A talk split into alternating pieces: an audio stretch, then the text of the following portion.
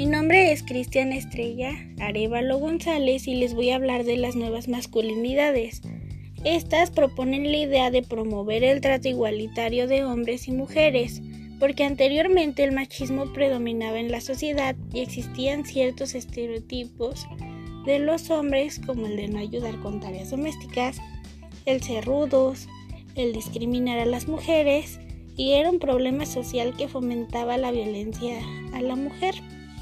La identidad hemogénica masculina surge en 1985 cuando un modelo de comportamientos masculinos logró generar una situación de desigualdad,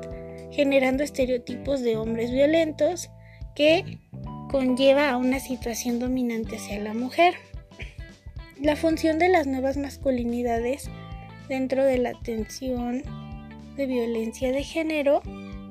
inicia un proceso de reflexión y práctica para lograr el cambio de los hombres hacia una posición igualitaria,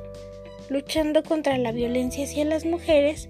y la discriminación de género.